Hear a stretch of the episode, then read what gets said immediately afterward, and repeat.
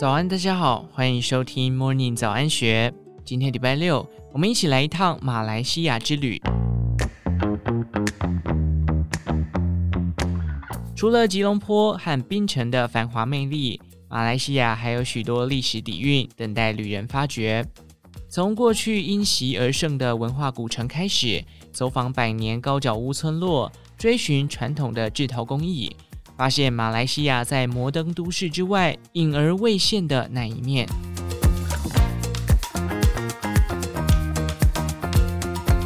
银白雪亮的锡矿曾为马来西亚写下一代辉煌盛世。百年前，马来西亚是世界上最大的锡产国，供应全球超过一半的产量，更获得世界锡都之名。跟随这股隐隐闪现的银光，探访马来西亚因锡而盛的老城风华。介于吉隆坡和槟城之间的霹雳州，是全马最早发现锡矿的地方。相传以前马来酋长的大象某次不慎陷入泥里，众人使劲拉出后，竟然发现象脚闪亮，原以为脚上覆满着银，后来才发现是锡矿。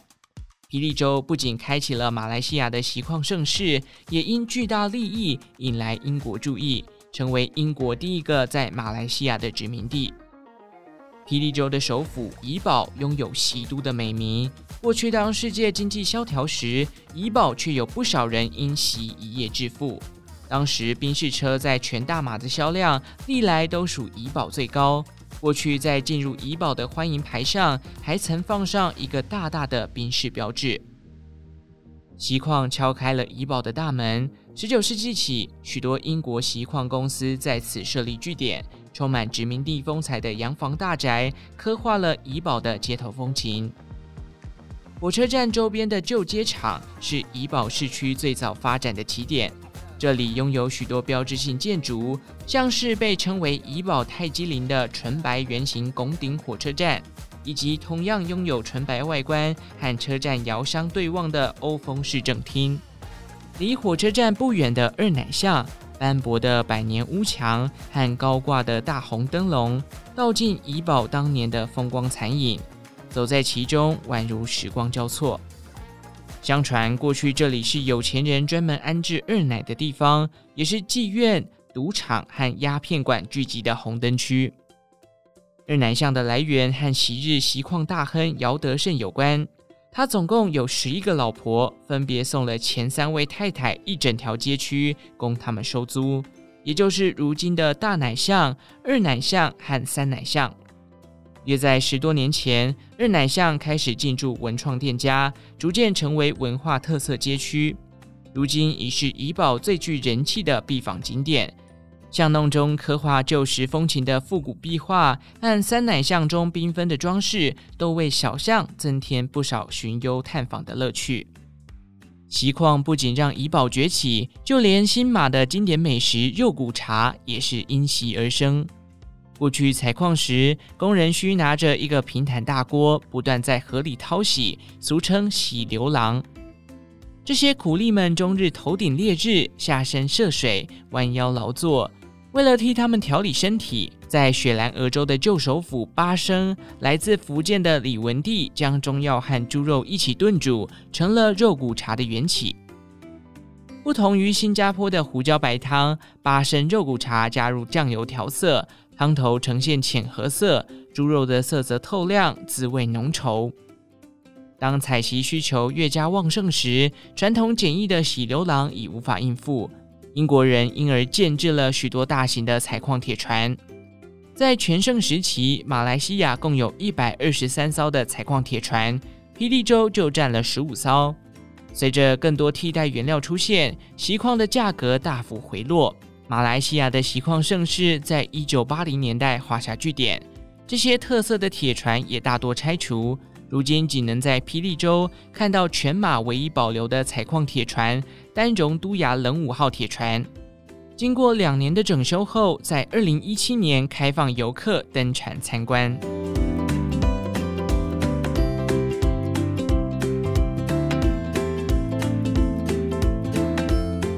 四面环山的怡保，既是锡都，也被称作山城。特殊的石灰岩地质造就富含矿物质的纯净水质。除了名闻遐迩的白咖啡，用好山好水喂养出的芽菜、鸡肉和磨制成的河粉、豆花也都是一绝。不同于台湾芽菜的纤瘦细长，怡宝的芽菜粗短肥嫩、爽脆多汁。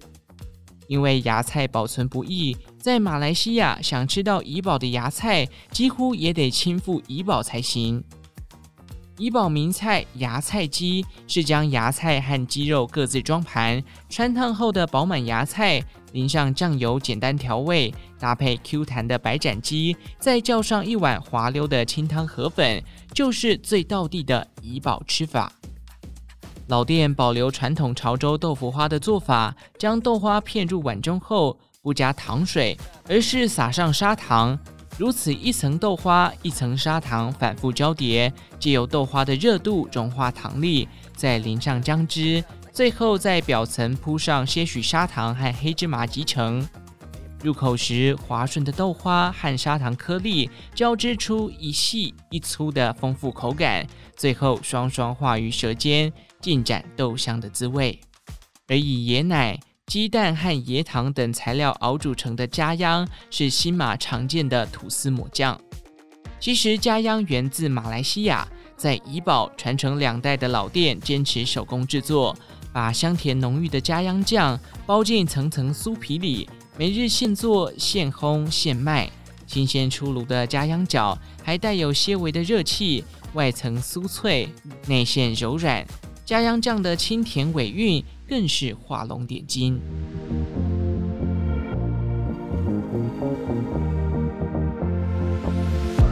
想要体验马来西亚的道地生活，不妨试着入住当地的传统村落，走进百年高脚屋，跟着当地人一起坐席，在开阔无际的田野绿意中享用风味料理，原汁原味的马来生活，绝对是有别于饭店旅居的感受。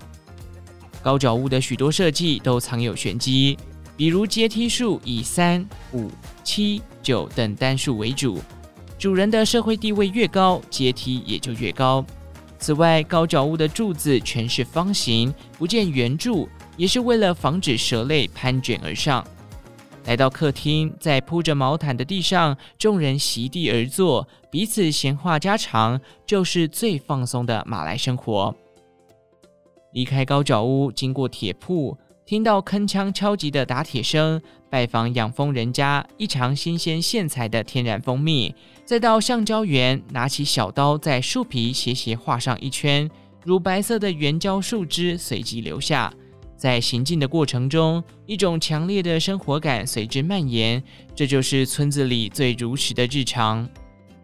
这些村落妈妈们不仅有好手艺，还有独特的生活智慧。他们拿出一罐罐装有细小白色颗粒的瓶子，原来这是用米自制的天然护肤霜。将米泡水，每月换水一次，经历一年的时间之后，再用米浆制成白色颗粒。使用时只要取出，再加水融化，就能涂在脸上。有人便将它戏称为乡村版的 S K two”。从道地生活出发，不仅重新擦亮了村落价值，也让旅人们过足一日马来人的瘾。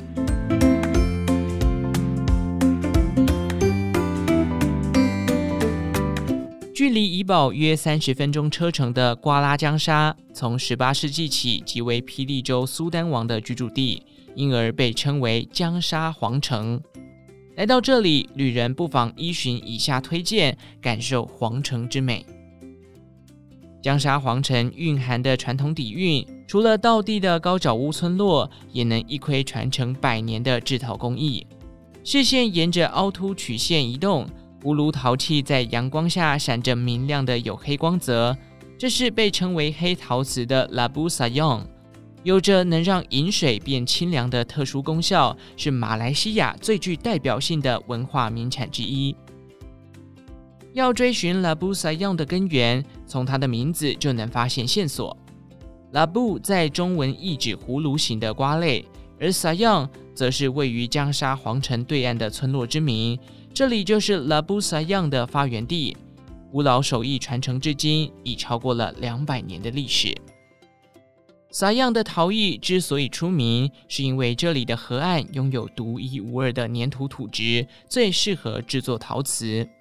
有趣的是，拉布撒样的响亮名声也跟皇室有关。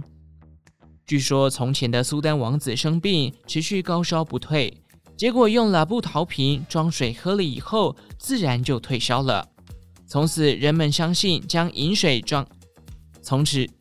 从此，人们相信将饮水盛在拉布撒样中，不仅能保持清凉，还能远离疾病，为拉布萨样的盛名增添一抹传奇的色彩。其实，能让饮水保持清凉的关键，就在于它经典的黑色外观。当陶罐经过摄氏一千度的高温烧制完毕之后，会将拉布置于稻壳或木屑堆中。在等待冷却时，形成碳化效果，最终造就了拉布萨样光滑明亮的黝黑颜色。而之所以做成黑色，就是因为黑色能把水的热能带走，达到降温的效果，同时保持陶罐内的清凉。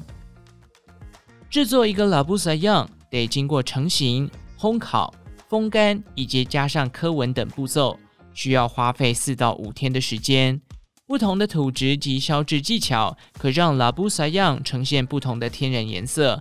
常见的有米色、褐色及黑色等，深浅不一。而在撒样，绝大部分的居民都是靠拉布撒样为生。道路两旁常可见商店或工作坊，贩售琳琅满目的陶瓷成品。如果幸运的话，可一睹拉布撒样的诞生过程，甚至还能一过手瘾，让游客亲手制作拉布。除了经典黑色的拉布，现在拉布撒样也发展出多种色彩。近年，当地商家还流行把拉布改成装饰品或园艺品。而想要入手拉布撒样，除了来到它的发源地，有时在马来西亚的手工艺品中心也会看见拉布撒样的身影。这个传承数百年的陶器工艺，不仅承载了马来西亚的精湛手工，也成了特殊而难忘的伴手礼。以上内容出自《金周刊》一三八四期，详细内容欢迎参考资讯栏下方的文章连结。最后，祝福您有个美好的一天，我们下次再见。